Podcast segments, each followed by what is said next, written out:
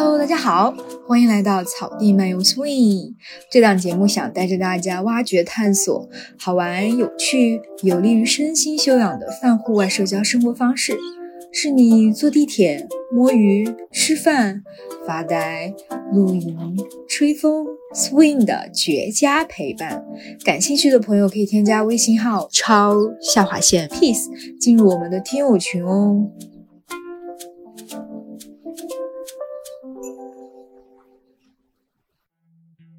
我在阿根廷的时候，最主要做的是户外，然后就是一个自我反省的过程。然后当时是感觉挺孤独的，但是在那边我体会到一种淳朴，这种淳朴是我很久没有遇到过的。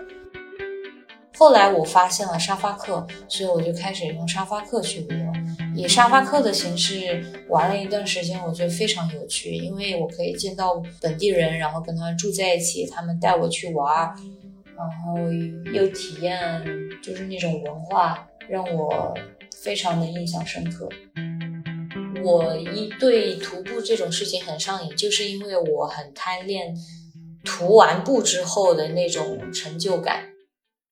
Hello，大家好，欢迎来到这一期的草地漫游 Swing，我是小山。这一期我们邀请到一个有非常多有趣的环游世界的经历的嘉宾，他的名字叫 Aggie。然后呢，他的身上有很多 title，他是一个资深环球旅行家，同时也是一个旅行路线策划师，同时也是自由撰稿人。在世界玩了一圈之后呢，现在定居在迪拜。那先请 Aggie 给我们打个招呼吧。Hello，大家好，我是 Aggie。Hello，欢迎 Aggie 做客我们的草地漫游 Swing。那我们刚刚其实有介绍一些，就是说你身上有蛮多诶旅行的 title，可以稍微简单给大家介绍一下，就是你去过世界上哪些国家或者地区吗？嗯，我首先说一下那个 title，我现在自己听起来觉得有点害羞，因为也没有说非常资深。可去的地方，我数了一下，大概二十多个吧。东南亚那一块啦，最开始去的时候，因为它不需要太多的经济条件。然后后来在大洋洲，像澳大利亚，然后去了欧洲，去了欧洲之后去了美洲。美洲的话，美国，然后中美有墨西哥，然后下边有阿根廷、智利。呃，乌拉圭这些地方，还有秘鲁。对了，我还去了印度。我觉得印度这个是一个非常神奇的地方。嗯，就是一边走，然后看自己钱能支撑我到哪里，然后有什么项目我就往哪边跑。嗯，我比较好奇，就是说你去过这么多国家地区，有没有哪一些或者哪一个你会感觉印象特别深刻，或让你回味无穷的这么一个经历呢？印象最深刻的是印度和阿根廷。印度的话，是因为它颠覆了我很多的观念。因为最开始我们对印度的一个印象是非常的，比如说贫困啊，然后脏乱差。但是后来我自己去到的时候，我就非常惊讶。比如说，你晚上去到酒吧的时候，你看的那些十分漂亮的女生穿着比基尼，然后在酒吧里面扭来扭去，就是我会觉得这是印度嘛？因为在我印象中，印度的女性地位不是很高，然后她们也不是被允许去这样子的场合，然后穿成这个样子做这样子的行为。但我去了之后，我真的非常惊讶，就是跟我们广州、深圳一样的。就年轻人，女生有的是剃的光头，然后他们穿的比基尼。的确的，我觉得可能平时一些媒体啊，可能会放大一些印度这个国家的可能现在的一些状况，所以我觉得旅行是很好的去减少这个信息差的这么一个过程。就是让你真正的了解他们那边是一个什么样的一个情况，什么样的一个文化。对对对，像国外那些媒体对我们中国的报道也是非常的带有偏见，或者说是比较不完整的。有一次我去到澳大利亚的一个村子里面，然后他们本地人就是二零一七年的时候，他们本地人就问我说：“哎，你们中国那边有没有电视看？”我当时我都惊呆了，我说这什么年代了，他还能问出这种问题？哈哈哈哈哈是的，是的，你你说到这个，我想起来，就是我之前一六年的时候，我在美国待过半年，就是学校派我们去实习嘛。然后呢，我就遇到很多美国的 local 就问我说，诶，听说你们中国人什么都吃啊，你们吃不吃猫肉、狗肉呀？就是非常纯真的看着我，然后也会觉得每个中国人都会功夫，就我觉得有很多这种刻板印象。对你刚刚聊到那个猫肉、狗肉，那个是我真的被问到的最频繁的问题之一。是的，是的，所以有的时候你在国外，就是你不仅是说你去看这些国家，你还得做一个这种问答机器来给他们解惑，就是并不是你们滤镜中的那个中国，可能确实很多这种媒体报道导致就大家看我们的眼光或者看非自己国家的那些地区，就是比较主观的色彩。对，刚刚有提到，就说印象深刻的是印度，因为印度给了你非常。不一样的感觉，你会感觉它是一个更自由开放的国度。那除了印度，还有阿根廷。那阿根廷给你留下什么样的一个印象呢？我在阿根廷的时候，最主要做的是户外，然后就是一个自我反省的过程。然后当时是感觉挺孤独的，但是在那边我体会到一种淳朴，这种淳朴是我很久没有遇到过的。嗯，可能因为在阿根廷，说实话，它。就是有一个城市 Buenos Aires，它那个城市是他们最繁华的。然后除了那个城市之外，其他的地方都非常的淳朴，大家都过着好像是我记忆中十几年前的那种生活。大家会去砍柴，然后烧火做饭，什么东西都会废物利用。然后衣服破了他们会去补，没有像我们现在这么消费主义的这种观念。然后又加上他们那边。非常漂亮的自然环境，然后整个国民的淳朴感跟那个风景融为一体，就让我非常的震撼。虽然说我也去过其他一些国家和地区，是比较过着很淳朴的生活，但是在阿根廷，他们那种氛围，我就是没有办法。把它跟其他国家去比较，还是非常不一样的。我大概能明白那种感觉，就是我之前我去过，不算是南美洲，去过中美的墨西哥，然后我觉得那边的人就是特别的热情淳朴，并不是大家印象中其实说，哎，有很多黑帮在火拼，或者说很危险。我自己也蛮喜欢像墨西哥或像南美那样的国度的。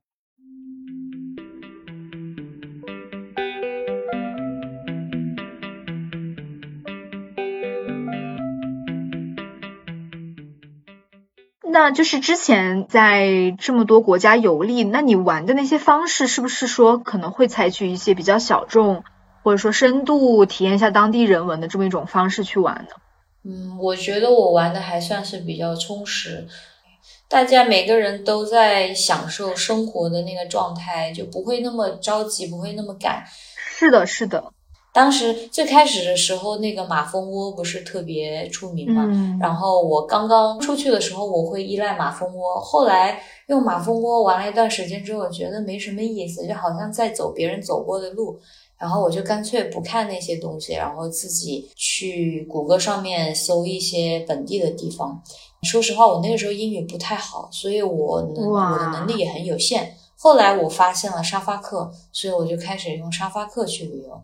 以沙发客的形式玩了一段时间，我觉得非常有趣，因为我可以见到本地人，然后跟他住在一起，他们带我去玩，然后又体验就是那种文化，让我非常的印象深刻。后来的话，沙发客完了之后呢，我又觉得处于一种不想要社交的状态，因为再怎么说，你如果去住沙发客的话，你有一种你需要去跟人家社交，要跟人家。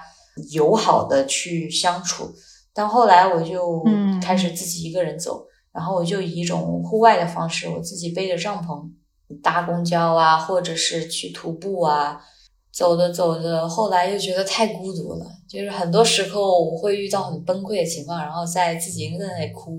这种旅行方式的话，也坚持了大概一到两年，完了之后我就开始想要找朋友，然后我就。尝试跟自己喜欢的人，比如说那个时候的男朋友，然后去旅游，两个人一起房车啊，或者一边行走一边卖艺这种方式，也是挺有趣的，但也不是长久之计。你过段时间的话，也是会有一种厌倦。后来呢，就开始稍微经济有点条件了，然后就开始 staycation，就是在一个酒店里边，它可能什么环境、什么设备都有，然后你只需要待在酒店里面，可以一个星期不出来，你就躺在游泳池，可能躺个两三天，然后去旁边的咖啡厅坐个几天。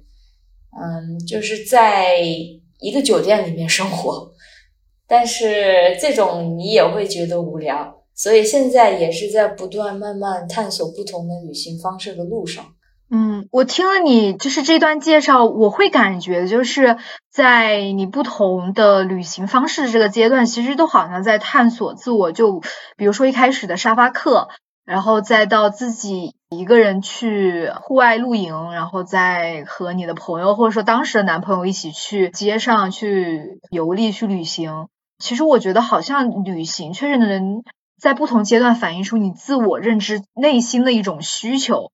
就其实我之前看你的公众号，然后我有看到你说就是在巴塔哥尼亚你有试过那个野外露营，我对这个还挺好奇的，那是一种什么样的感觉？当时我作为一个户外出手吧，然后想走一条叫做白内公园的线路。白内公园的线路一般是要跟团，然后也比较贵，可能少则几万块，动辄十几万，然后就七到十天的行程。但我当时没有钱，我又很想去走，然后我就自己。在网站上，他们网站都是西班牙语，我就一个个翻译，然后去找那些东西。后来我还订不到露营的地方，所以我就干脆什么都不管，我就买了一张门票，我就进去了。然后反正我能睡到哪就睡到哪，但。这种是非常危险的。当时我订不到那些营地的，所以我就背着帐篷，我就到营地的稍微远一点的地方。但那其实是不允许的，因为那里边有很多的野外生物，是很危险。我当时比较年轻气盛，我就在那里涂了一个，就好像是一个 circle 的一个圆。从最开始，然后回到起点，一般的话要花十到十五天，然后我当时七八天就给走完了，就非常的虐待自己，我也不知道自己当时怎么走下来的。但是在野外睡觉这个事情，说实话我没有很害怕，我一直是一个胆子比较大的人，就是对这种野外生物啊或者怎么样，我没有太多害怕的感觉，然后自己也比较幸运。对我很幸运，我没有遇到什么太危险的事情。如果你上网搜百内公园，那是一条可能是最受欢迎的线路之一，就要求很高，然后很多人都是提前六个月去订那条线路，跟旅行的那个 tourism agency 沟通好，然后才能去参加。但当时的话，我是自己去走，我全程下来，我只遇到了一个瑞士女生，她也是自己去走的。然后所有其他人，就我们沿途稍微会遇到几个团，他看到我，他就觉得不可思议吧，因为他看我也不是一副很专业的样子，那个我的设备也没有很好。然后另外那个瑞士的女生话，她是真的非常专业，所以她才有自信一个人去走。我真的很佩服你，就是如果在那个当时那样的情况下，你当时有后悔吗？就比如说，哎呀，会有点麻烦，或者说有点害怕，还是你觉得完成那段旅程之后还是挺开心的？在过程当中，我当时走了一座雪山，那座雪山它的海拔稍微高一点，但不像珠穆朗玛峰那种，就是稍微会高一点，然后全部都是雪。我当时装备也非常的差。但是我回头的话，我又得走个四五天；我往前走的话，也得走个四五天。就在中间，上也难，下也难，最后还是咬咬牙，然后就一步一步往上走。就是有一种可能，这个路途比较艰难，或者说是远超于你的想象，但是是不是完成之后会有一种征服欲，或者说有一种成就感？对，完成之后那种感觉真的是太爽。我觉得很多时候。我一对徒步这种事情很上瘾，就是因为我很贪恋涂完步之后的那种成就感。但现在的话，我就没有那种年轻时候那种感觉了。嗯，这个其实我能理解，就是人在不同阶段，他那个向外探索的方式，可能就会发生很多不同的变化。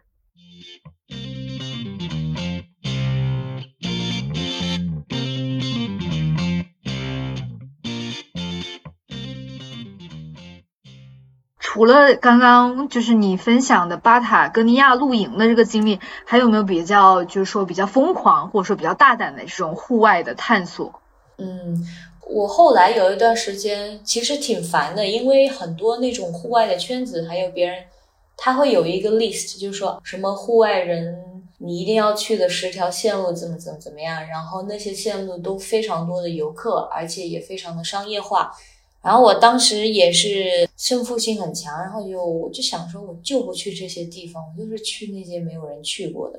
然后有一次我在印度的拉达克，我不知道你有没有听说过，就是在印度的北部靠近西藏那一块，他们也是那种佛教，但是他们是对于整个印度来说一个比较奇怪的存在，因为他们的宗教。然后又因为地域的关系，其实他们的政府跟整个印度的政府是分开的。然后当时我去到拉达克那里，是因为我在印度德里听到了很多人说啊，那里很漂亮，那里很漂亮。我就上网看了一个视频，我觉得确实蛮漂亮。然后我就飞了过去。过去之后，我发现中国人是有很多限制的，因为它旁边就是西藏，所以它有很多敏感区域，很多地方我都去不了。然后我就去找当地的旅行社说，啊，要办什么边防证啊，怎么怎么怎么样。然后他们说可以办，但是就是中国人不能办，因为它旁边是那个军事比较敏感的区域。后来呢，我就当志愿者，因为我当时想省钱，找了一个本地的家庭，我就在他家里住了下来，帮他们干一些农活，然后他们就提供我吃的，还有住的地方。他们家开了一个小型的那种旅店，所以他们房间很多。后来我跟他们接触的比较多了之后，他们也比较信任我。然后他们有的时候会去一些禁区玩，他就会把我带过去，他就把我放到车后边的那个箱子里边。你过边检站的时候，别人就看不到嘛。然后又加上他那个村子里边一般人都认识人，所以那个边检的人他也会认识。那一个家庭里面的那个父亲，所以他们就稍微打打招呼就行了。他们一般都不会掀开后面的那个盖子去查的。然后我就跟着这家人去了很多中国人去不了的地方。有一次，我叫他们把我放到一个地方，那个地方的话，我现在忘了叫什么，我得去查我的日记里边他那个名字。然后我就自己背着帐篷，还有一些。食品，然后就开始自己走路，自己徒步。我知道在印度的那些地方是有很多村子的，它跟中国有点像。你不管走到哪里，你都能看见小的村子或者是人。但是像可能很多其他地方、其他国家的话，像新西兰，你要是走，你走个七八天，你都一个人都看不到，就是一个村子都看不到。所以我当时就是因为这个人口密集，所以我才敢去走那条没有人走过的。我就跟着那个水流走走走。那一次大概走了四天三晚。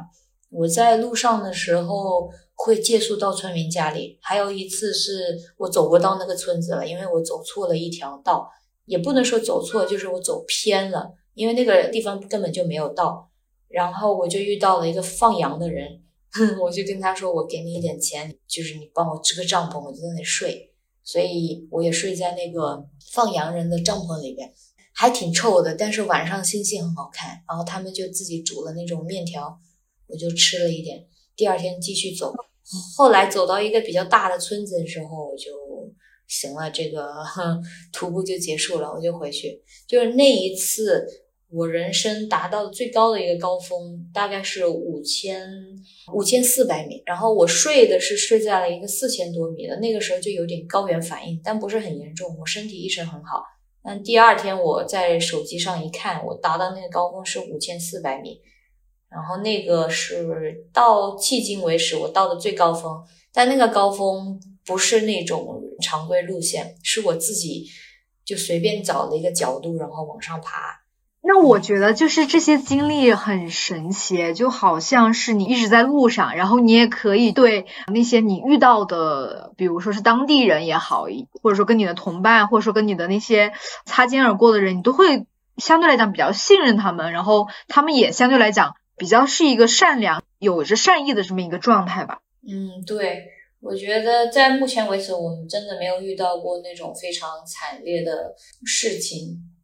要不然就是被骗点钱，我不知道那句话是不是有道理，就说什么爱笑的人运气不会差，就可能你给别人一种好的感觉的话，人家他也不会有心去做一些不好的事情吧。再加上个人的那种警觉能力是比较敏感，我一感觉到，比如说这个人他说话或什么有点不怀好意，或者我自己觉得不舒服的话，我会立马想办法去离开那个情境。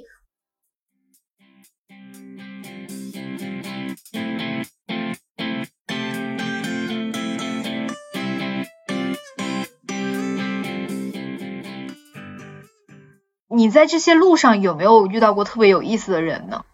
有好多好多。其实刚刚我们聊到阿根廷的时候，突然让我想起了一个人。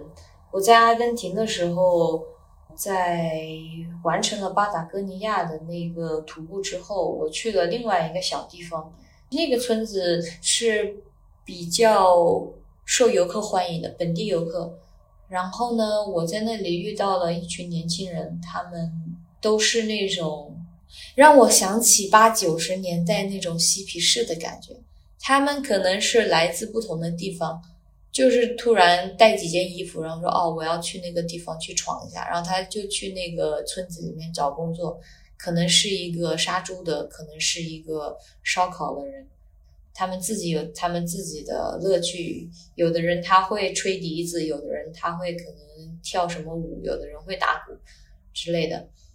嗯，我当时遇到一个人，他是在一个烧烤店里面烧烤的，因为我当时去一个店里面买烧烤吃，然后认识了我之后呢，我第二天又去那烧烤店，他说啊，我记得你，然后他就说，哎，晚上我和朋友在那个什么什么地方，呃，要喝点小酒，你要不要来？然后我就过去了，我看见他们那些年轻人，就是一个帐篷，然后两三件衣服，就在那住两三个月、三四个月。然后我问他们什么打算，他们都说不知道，他们就说可能去下一个地方吧。他们都没有手机，我说那你怎么联系家里人？他说也不用联系，如果要联系的话，我就借别人的手机打个电话就行了。就是他们的生活真的，我不知道是就是七八十年代那种很嬉皮士的感觉，然后他们晚上就一起喝点小酒，喝点小酒之后，他们每个人都会跳舞，每个人都会唱歌，每个人也会一件乐器，他们就开始自己在那里 jam。比如说啊，第二天我们在那里什么什么时候见面？我说哦好，然后如果你不来怎么办？我说呃不来就不来呗，就他们也没有手机说出发前给你发个消息怎么的。所以第二天我就在那里那个地方等等了很久，都没有人来。然后等了十五分钟，突然有个人走过来，他说：“啊，不好意思，我来晚了十五分钟。”然后我说：“我特别着急啊，怎么怎么样？”他说：“你着什么急？我没来你就走呗。”像这样子的事情还蛮多的。但刚刚聊到阿根廷，我就想到了，很好玩。那我就想说，在。阿根廷这段时间，或者说再结合之前巴塔哥尼亚这一段时间，你觉得内心的状态是更多是一个人跟自己独处在外探索，还是更多是想跟着自己的朋友啊、伴侣一起看世界呢？嗯，我是想要自己一个人待着。那个时候就是觉得自己心太乱了，然后想自己一个人来想一些事情吧。那段时间想了很久，就一个人走路，一个人想，想到后头也没有想出个什么名堂，真的，因为很多事情是想的想不通的，可能要过个一一两年、两三年，可能自己就都明白了，但那个时候想不通。嗯，就是会有一种你想在旅行，或者说通过旅行这个方式去更好的梳理自己的思绪，或者说心态，像这种感觉吗？是的，我就一心想要着怎么样去。靠旅行，然后创作一些素材，然后把它转换为我的社交媒体上的内容，然后再引流，然后再赚钱，就我一心都是在想着那样子的事情，所以很多时间我自己并不能放松下来。但是那个就是我真正想要去做的事情。那段时间，我觉得这个就是我的人生目标。我就是想成为一个网络博主，呃，一个旅行博主，资深旅行家。然后我也开始去参加一些小的线上演讲啊，然后线下演说啊。然后当时自己那种胜负心非常的强，我很想要出名。然后整个人自己都乱了，乱了之后那种很焦虑。很不甘心，然后很想要流量的那个状态。我当时可能还觉得还行，但现在想起来，我当时状态是特别差的，是一种心理不健康的状态。我感觉也是太想要成名了。嗯，但是那个时候可能很多人在做旅行博主的这个赛道，然后反而会让你觉得还挺卷的，就是可能竞争也挺激烈的吧。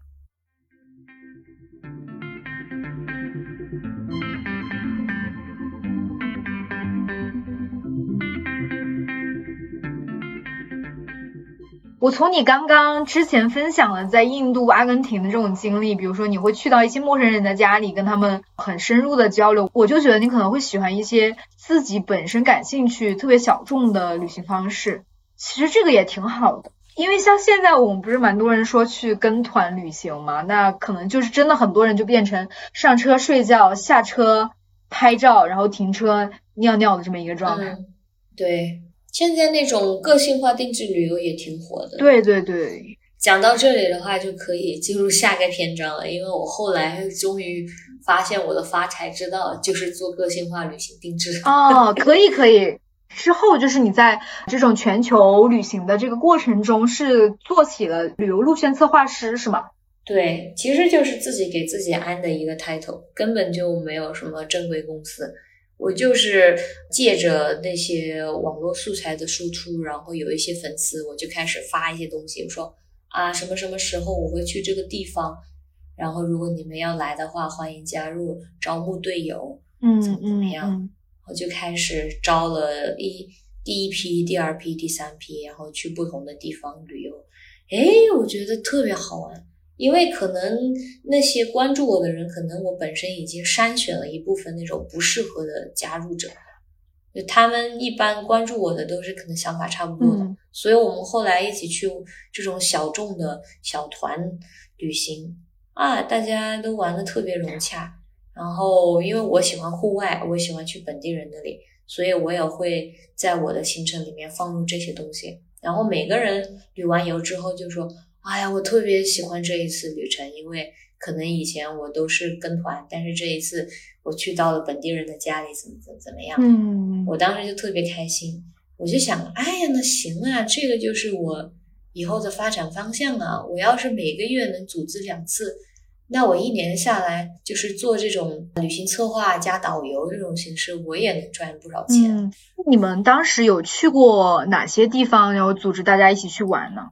我们去过印度尼西亚苏门答腊的热带雨林，那个确实是没有中国人去过的。因为我当时在那里，我是自己先去了，然后我在当地找了很多资源，完了我回国之后我就开始策划路线，然后就带中国人过去。去到那边之后，他们都很惊讶有中国小团过去，还有像马来西亚的沙巴、雅碧那一块。因为那个时候那是一个很热门的旅行地，然后我找了一些本地的资源，就可能游客们不会去的，比如像是一些原始海滩，我就在那边找人搭了一个营地，就像这种非常小众的，然后还去了，然后去了泰国。去了菲律宾，菲律宾那个也值得说一下，因为当时我策划的是一个岛，叫做 Upper Reef，它是世界上第二大暗礁，第一大就是澳大利亚的那个 Great Barrier Reef，那个大堡礁，但是第二大呢，根本没有人知道，就是在菲律宾那个 Upper Reef。这个 Upper Reef 的话，它上去是需要当地旅游局的那个许可。我当时是因为我在菲律宾工作了一段时间，两三个月。然后后来我又自己去探索了一圈，所以我知道那个地方。回国之后我就觉得，哎，这是一个好的地方。我就在当地那个旅行局联系到他们，跟他们说啊，我是一个旅行博主，就是一个 influencer，然后我要带人去那里玩。他们说啊，好好好，欢迎。然后他们给我打开各种绿色渠道，然后我在当地租了船，租了两艘船，一艘是所有的潜水设备，因为当时我们会去潜水，然后一艘是里边各种吃的，然后淡水全部装在那个船上面。然后我们一行人就去了那个岛，那个岛上是没有人住的，然后是你站在岛上面环看四周，你看不到任何的大陆，因为它是在海中间的一个暗礁，然后那个头伸出海平面，它就变成了一个小岛。我们在那个岛上完全没有电，没有人，也没有淡水，所以所有东西都是自己带。但那上面应该有人吧？我听说他们有那个 ranger，有那个哨兵，可能一个哨兵在那里，在那个岛上，我一般会组织，比如说两天三晚这样子的户外活动，然后还去了南美，去了智利那边。智利那边我是跟一个艺术家合作，然后做了一次艺术之旅，然后还有澳大利亚跟新西兰的话。当时是因为疫情就没有做成。嗯，那其实，在全世界这么多地方，你要带团去旅行，就是你的方式，就是说自己先踩点，然后自己再找各种资源，然后这个旅行确定能成型之后，然后你再招募就是你的粉丝啊，或者说网上的一些用户来跟你一起玩，是吗？对，没错。嗯，那就是一般来讲，这个团是不是还是相对来讲是比较小的？不可能说是几百个人跟你一起去，大概是多少多大的规模呀？嗯，不超过十个人，最理想的就是六个人，然后加上我七个人，一辆七座商务车这样子。哦，其实我觉得这个也挺适合，就是说这些人可能也会跟你成为蛮好的朋友。大家就是比如说旅行的习惯。哦，对对对，就是我们旅完行之后，大部分人跟我都成为很好的朋友。比如有来自各个城市的，所以我每次回国，我就会去那些城市玩的时候，大家再约出来一起玩。就真的是认识朋友的一个好机会。这样的旅行，我觉得特别有意义的。就是第一，你自己也能看到很多风景；第二，就是你把你之间的这种费用也给赚回来了。然后第三，你也可以交到很多朋友。对对对，但这种方式的话，就是不能量化。再说了，我自己其实是有一个私心的，就是比如说我去某个地方做线路探索，其实就是我自己想和我自己去玩。然后探索完了之后，我就组织这样子的旅行，所以相当于我赚的钱全部又花到我自己身上去玩下一个地方，所以这种经济模式终究来讲还是失败的。我这种模式是不太成立的，除非说我正正经经做一个这种旅行服务的平台。当然，我自己去带团，这个是肯定是其中的一个服务。但是我当时的商业模式应该要更加商业一点，就是比如说我要招人，这一条线路把它成型了之后，可能就不让我自己去做了，可能让其他的人或者是当地的地接去做这一条线路。嗯，就是有很多的其他的能赚钱的方法，把它量化，把它做商业化。第一方面是因为我不想这样子做，因为我觉得那样子可能就保证不了我这种独一无二和张疯子去旅行这样子的项目的质量了。还有一个想法就是，我当时不想要那么累，因为你真正做一个商业的话是很累的。我当时就纯粹想要自己赚点钱，自己去玩，所以这两个方面我没有把那个事情做起来。感觉你还是比较更去 care 自己怎么想，不想被这种商业化给迷失了方向吧。就是可能我觉得会有一些人，他的想法就是，那我想做很多的商业化，我想去赚很多很多钱，那我可以完全 follow 这个市场上是怎么想的，然后做一些量化的生产、规模化的生产。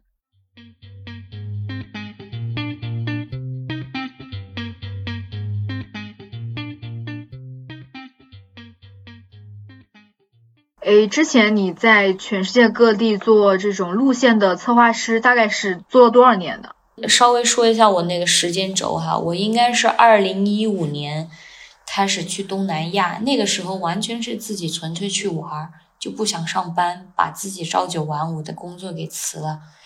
完了完了，两年之后呢，就二零一七年开始想要做旅行自媒体，然后我就开始入驻各个平台，什么马蜂窝、豆瓣、简书、知识星球、网易号、搜狐号、百家号、小红书、爱奇艺，哎，各种各样的，腾讯视频。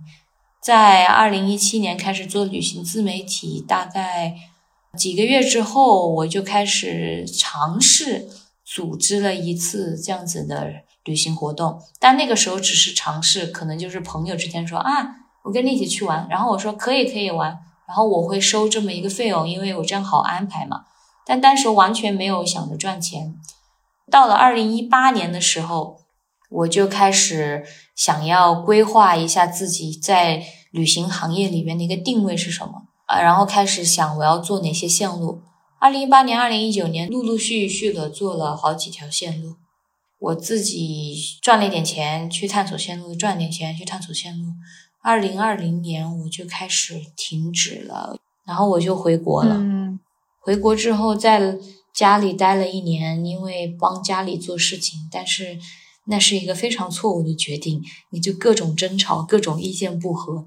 那一年之后，我就想着，哎呀，我还是出去吧。当时世界各地只有迪拜这一个地方是开放的，嗯，我就在网上随便找了一份工作，来了迪拜。来迪拜之后跳了两次槽，我现在就是我已经没有帮别人工作了，我就自己做中文老师。所以在迪拜，我现在是待了两年。就是你过去那个旅行经历有六七年，其实也是挺长、挺充实的。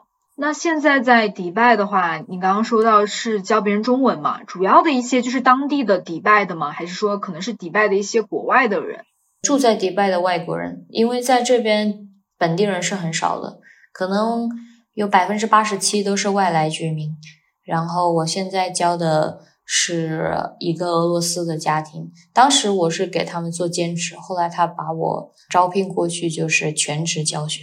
哦，就相当于这个家里面的人都在学中文吗？嗯，他们家有三个小孩子，然后他们三个小孩子都在跟我学中文。他们那些有钱人，他们就是那种小孩子都不去学校上课，虽然他们报了学校，他们去学校都是去交朋友去的。就是有一个更好的平台嘛，就他们以后可能有好的朋友，也是非常有钱的那个学校，都是很有钱的小朋友。但他们真真正正学到知识的，全都是家教。他们家里有法语家教、英语家教、数学家教、科学家教，然后中文家教，反正他们能想到的，他们都会让他们去学。还有学乐器、学跆拳道，各种技能都是自己另外请那些家教去。然后去学校的话，他们也不指望能学什么东西，因为他们去学校可能一个星期去个两三天，然后小朋友就说啊，我不去了，我想要在家里玩，或者我想要去哪个哪个地方。然后又第二个星期，他们家的人说啊，我们一起去新加坡玩吧，然后他们全家人就飞过去新加坡。啊，我们去日本了吧，然后他们又飞去日本。然后他们平时。比如说去城市，城市之间可能也是直升机这样子来回，也不需要他们担心什么的，他们家里全部都配套。嗯，那你觉得就是在这样比较自由状态下，家庭的小孩是不是相对来讲还是挺快乐，或者说没有感受到一些教育上的压力？我感觉他们还是比较快乐的，没有我们在国内那么大的压力，最多就是他们可能一些家教老师跟。父母反映啊，那个小朋友他上课不认真，怎么怎么样，然后他父母就说他两句。嗯，那现在就是你在迪拜的这种教外国人中文的这种生活，你觉得会说是你可能会一直坚持下去，还是觉得你可能 maybe 在未来你也会探索新的一种生活方式呢？暂时我现在给自己定的职业规划还是从事教育行业。因为像之前的那种生活的话，我现在也没有说多留恋。当然那是很宝贵的经验，但不会想说啊，我再去体验一遍。那体验过了，就那种新鲜感就过了。何况我 在路上飘了那么久，现在就是想要搞点钱，然后可能也会去旅游，但不会像之前那种旅游。现在就是稍微轻松一点的旅游，也去一个地方待在个酒店里面 staycation。然后也没有那么强的胜负欲啊！我要去每个地方打卡打点，然后去这个国家，去那个国家。哦，我的护照上还没有那个国家的，我要去那个国家盖个章什么的，没有那种想法。现在在迪拜生活很稳定，非常满足，然后能搞点钱，OK，特别好。然后如果之后我能从事，比如说去学校或者是教育部这样子的工作的话，就最好。给自己定的一个目标就是往上爬，在教育这个行业里边，因为我发现其实我还蛮有教学的天分的。嗯，其实我现在看到蛮多就是那种线上的平台，你也可以以后教全世界各地想学中文的外国人学汉语。嗯，对我最开始我就是在线上平台教。交了之后，然后这个家庭他就把我挖过去了。嗯，那说明你是在这方面比较有天赋，才会说之前可能是 part time，现在可以在全职在他们家做中文家庭老师。也也还有点幸运，如果他们可能当时找其他中文老师，然后可能现在在他那里工作的就不是我。在国外的话，家教的话，你赚的钱是比在学校要多一点的。所以我现在还没有想着说去学校工作，因为去学校工作压力会大一点，然后赚的钱没有那么多。因为家教都是按小时算嘛，然后也比较容易请假呀什么的。我觉得其实听你这么多年，可能说不同行业或者说不同比较多的这种丰富的经历，我觉得很重要一点就是人还是要知道自己想要啥，然后在这个道路上。去摸索一些自己想要的尝试的，不管是你之前诶想说去旅行，然后到现在你想在教育上有一点自己的耕耘，有一点自己的沉淀，我觉得你可能还是一个对自我认知比较清晰的人。嗯，可以这么说。很多人他可能有想法，但他没有去做，没有去做的话，就一直会困在那个想法里面。但至少如果说有想法的话，去稍微尝试一下吧。尝试了之后才知道那个。是不是你真的想要的？因为我真的尝试了很多不同的东西，每尝试一个，我发现，哎呀，这个不是我想要的。我尝试另外东西，我也不是我想要的。等一下，我数一下我之前做过的职业，我做过自由撰稿人，然后就是给一些杂志还有平台写稿子，然后我还去中餐厅打工，然后我做过翻译，我还做过代购，我做过刚刚提到旅行策划师。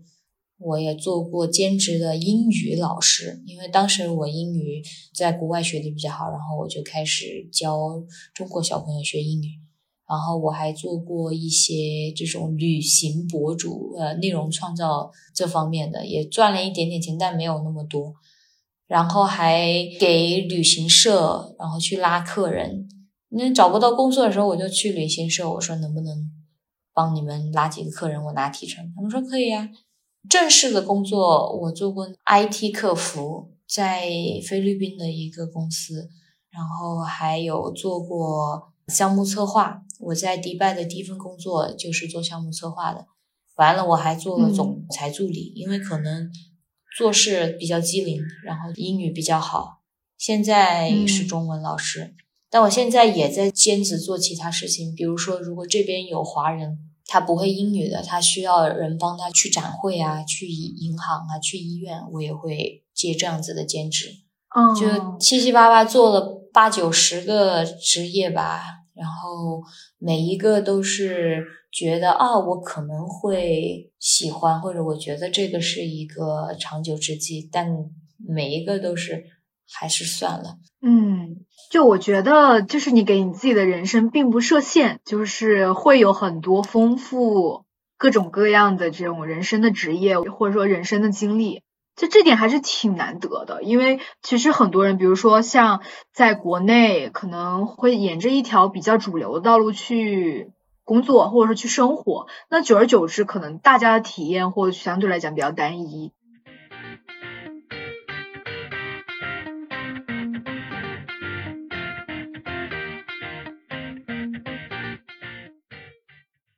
然后，如果是你现在的心态，在二零一五年可能刚开始去东南亚去玩的时候，你可能会换旅行方式，还是说还是会像之前那样尝试一些比较大胆的探索在地文化的这么一个方式？如果在我已经有了所有的这种经验的情况下，我再回去，我就不会去尝试那种了，因为有的我现在想来还是挺危险的。如果是我还没有过这种体验，就是我时光机回到我不记得这些都发生的话，我觉得我还是会尝试。嗯，我觉得人生其实就像《与神对话》那本书里面说的，就是人生很多意义其实是在于体验，可能也更多在于及时行乐。当然，就是针对于可能适合这句话的人啊，就是也要看大家的性格。嗯，对，反正大家找到适合自己的吧。有的人找一辈子，有的人找个几年。反正我是，我觉得我还没找到，我要继续找。嗯，我觉得这个就是不急，慢慢来，总有一天可以找到，或者一直在探索，我觉得也是一个可以享受的过程。对，不要看作是一项任务，而是一个非常嗯可以学习很多的过程。嗯，对的，对的。我们今天跟 Aggie 聊了这么多关于他比较有趣的人生经历，或者说不同阶段的自我的认知的观察。我觉得可能蛮多听众朋友会有蛮多自己的想法，也欢迎大家把自己对人生、对一些转折点的一些感悟，可以写在我们的评论区。然后也非常感谢 Aggie 做客我们的草地漫游 Swing，希望下次可以再来跟我们一起聊天。好，谢谢小山，谢谢谢谢，今天我们节目就到这里啦，然后期待我们下一次的 Update，那我们就跟大家说拜拜啦。